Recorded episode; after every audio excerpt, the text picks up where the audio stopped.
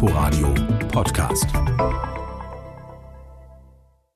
Berlin, eine Begegnungsstätte zwischen West und Ost, eine Werkstatt der Moderne, ein Zentrum europäischer Kultur. Kaum ist das eine Fest zu Ende, schon droht das nächste. Nach den in beiden Stadthälften gefeierten 750 Jahren Berlin folgt nur in Westberlin E88. Zum vierten Mal vergibt die Europäische Gemeinschaft den Titel einer Kulturstadt Europas. Mein Name ist Harald Asel. Willkommen zu Berlin Schicksalsjahre einer Stadt. Eine Chronik in 30 Folgen vom Mauerbau bis zur Wiedervereinigung. Während auf der einen Seite der Mauer erneut international hochkarätiges und lokal spezifisches Aufeinandertreffen, ist auf der anderen Seite Lethargie zu spüren. Aber selbst die erstarrten Rituale laufen nicht mehr rund. Für Außenstehende ist dieses Berlin in seiner unnormalen Normalität kaum noch zu begreifen. Berlin hat mich einfach imponiert. Die Art und Weise, wie ich hier als Soldat akzeptiert worden bin und wie nett die Leute waren, war einfach super. Smiley Baldwin ist GI der US-Armee. Er hat sich nach einem Wochenendaufenthalt in Berlin spontan für den Dienst hier gemeldet. Noch deutet nichts darauf hin, dass er einmal einer der berühmtesten Clubtürsteher Berlins werden wird. Aber er nimmt schon jetzt sein Gegenüber scharf in den Blick. Etwa den Volkspolizisten auf der anderen Seite der Mauer. Der stand da wirklich, Zinssoldat, und nur seine Augen haben bewegt. Ich dachte, nee, das ist nicht mein Feind. Wir könnten eher miteinander Basketball spielen, als einander zu beschießen. Guten Abend, meine Damen und Herren. An den Berliner Grenzübergängen sind heute erneut unter Anwendung von brutaler Gewalt durch DDR-Grenzer zwei Fluchtversuche gescheitert. Am Checkpoint Charlie war ein etwa 25 Jahre alter Mann von Ostberlin aus in die Grenzanlage gerannt. Kurz vor der letzten Sperre wurde er bemerkt und von fünf Grenzsoldaten überwältigt. Wie klein ist diese Mauer? man, kann ja, man kann ja rübergehen. Der berühmte Mauer war nicht so groß. Ist nur die, das ganze System dahinter. Die ganzen Hunden und, und Wagposten und also das war Wahnsinn. Man war öfter eingeladen, um irgendwo zu sprechen. Und irgendwann machte mich meine australische Freundin darauf aufmerksam, wir sprechen hier immer über unsere Länder und du sprichst immer über deine Stadt. In Cottonwood, Minnesota, ist Berlin weit weg. Die 17-jährige Ulrike Sterblich ist für ein Jahr Austauschschülerin in den USA und muss viel erklären. Da, wo ich war, muss ich leider sagen, wusste man nicht viel. Wenn ich dann erzählt habe, dass Berlin, also die Berliner Mauer, das war für viele das Überraschendste, dass die um West-Berlin herumging. Und dann kam natürlich immer die Frage, und wie kommt man da raus? Die heutige Jugend, naja, die ist nicht anders als immer, ne? Aufgeschlossen, locker. Arbeiten wollen sie nicht, rumtreiben wollen sie, jeder will schon ein Auto haben. Die Berliner Schüler, die fielen dann eben am Freitag oder Samstagabend ja erst so in die, in die Innenstadt, in die Kudamm-Diskurs ein. Und ich habe dann auch im Nachhinein mal in so, einem, in so einem Stadtführer gelesen, so ja, Samstagabend besser nicht dahin gehen. Da kommen dann die, da kommen dann die ganzen Berliner Schüler vom Stadtrand. Sie wissen sicher, was Punker sind, ne? Ja, Punks das sind ja was aus England da mal gekommen ist, die jungen Leute da, nicht die. Was sind Gruftis?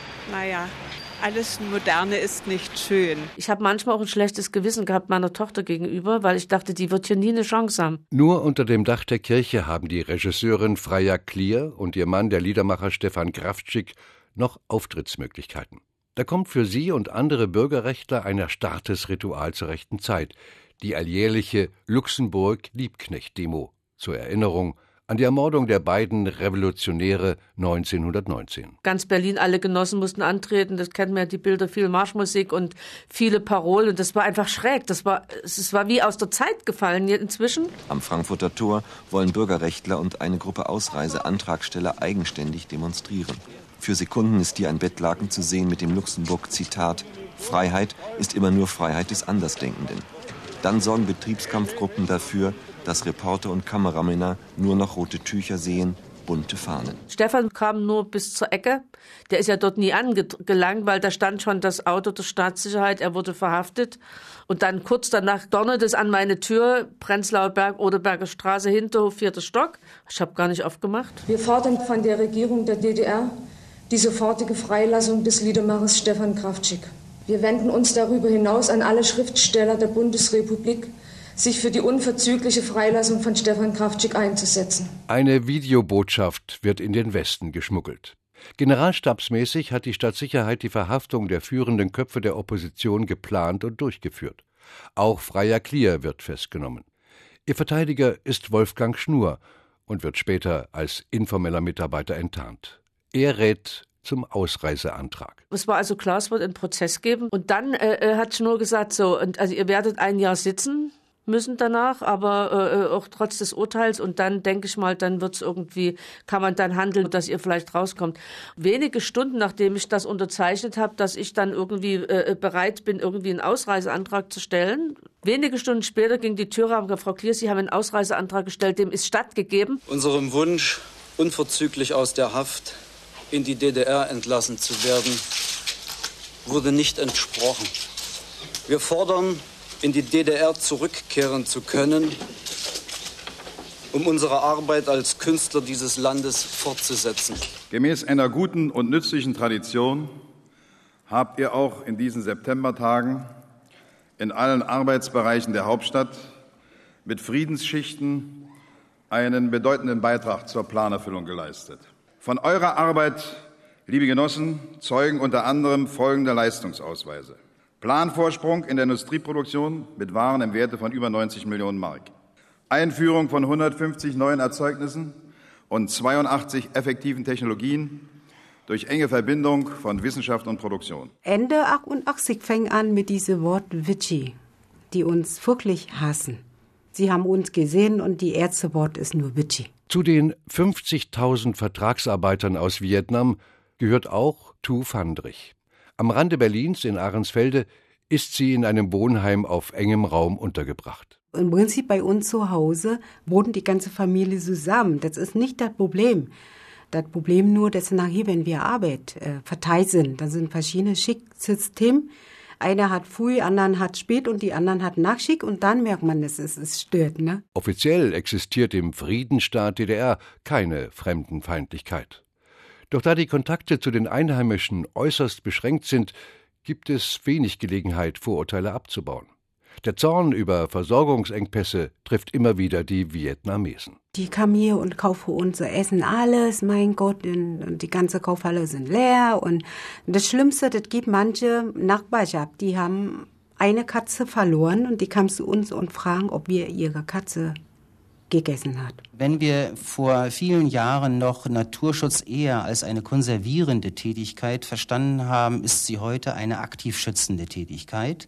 Und aktiv schützen bedeutet, dass man bestimmte von Umwelteinflüssen auch schon bedrohte Natur nicht mehr sich einfach selbst überlassen kann. Man muss etwas Aktives tun, damit sie nicht völlig verloren geht. Was hier Bernd Baltrusch von der Senatsumweltverwaltung als Ziel staatlichen Handelns formuliert, das schreiben im Mai 1988 auch jugendliche Besetzer auf ihre Flugblätter. Gleich neben dem Potsdamer Platz, der von Grenzanlagen abgeriegelt ist, liegt seit Jahrzehnten ein kleiner Streifen Ostberlin ganz unberührt vor der Mauer mit 161 seltenen Pflanzenarten. Nahezu fünf Jahre, verehrte Hörer, haben die Verhandlungen über den jüngsten Gebietsaustausch gedauert. Filetstück ist das sogenannte Lenné-Dreieck im südlichen Tiergarten, ein Landzipfel diesseits der Mauer, das einer seit Jahren geplanten Straßenverbindung zwischen Wedding und Moabit einerseits und dem Südosten dieser Stadt, also Kreuzberg und Neukölln, im Wege war. Im Mehringhof, in der Kneipe, im Ex äh, stand äh, auf der Tafel, auf der dann immer die nächsten Demotermine standen, äh, Lené-Dreieck besetzt, kommt alle, bringt eure Zelte mit. Wie viele andere ist Uwe Rader offiziell Student. Doch statt Vorlesungen zu besuchen, organisiert er mit anderen die Kreuzberger Stadtteilgruppe Kiez-Palaver und jobbt als Lkw-Fahrer. Das war eine Gelegenheit, einen Freiraum zu erobern. Man konnte dort sein Zelt aufschlagen, äh, man konnte den Sonnenuntergang äh, genießen, äh, sozusagen mit dem Rücken an die Mauer gelehnt und es war Abenteuer. Die Fahnen wehen auf den Bäumen, die Transparente hängt und die Menschen sind da und die Menschen sind da und die Menschen sind da. Weder Straße noch Häuser noch sonst was. Rasch kommt es zu Solidaritätsbekundungen aus der Alternativszene, auch musikalischen. Das Dreieck wird nach Norbert Kubat benannt.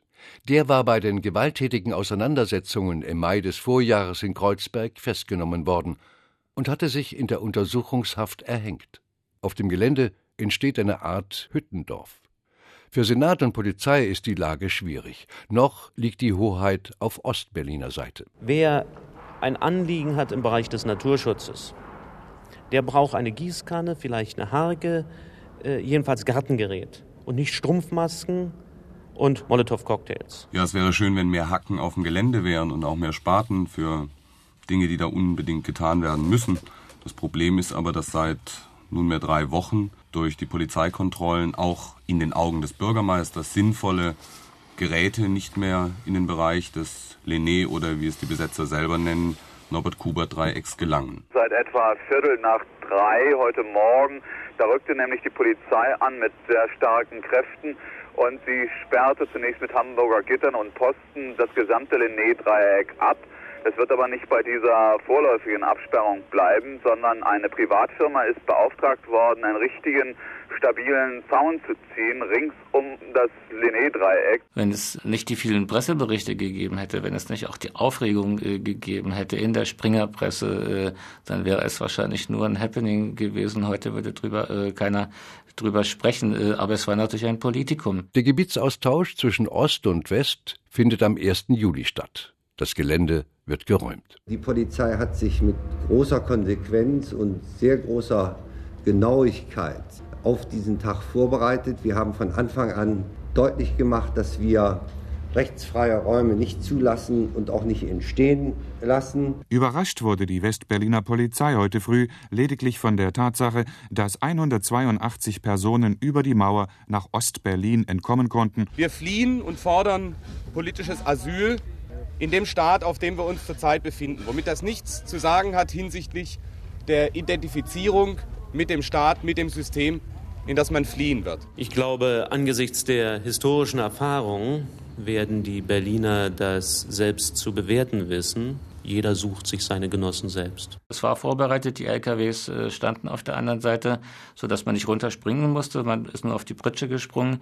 Äh, man hat dann äh, die fast 300, die rübergegangen sind, haben ein Frühstück bekommen und wurden dann über die verschiedenen Grenzübergänge wieder nach West-Berlin gelassen. Hinterher hat sich der eine oder andere darüber beschwert, dass das Frühstück zu wurstlastig gewesen sei. 1988 war die Stimmung im Land schon sehr, sehr schlecht. Also das heißt, jeder spürte irgendwie, die Luft wird immer dicker. Also man hatte nicht das Gefühl, dass etwas zu Ende geht, sondern es, es geht etwas nicht weiter. Mariam Brasch kommt aus einer Funktionärsfamilie.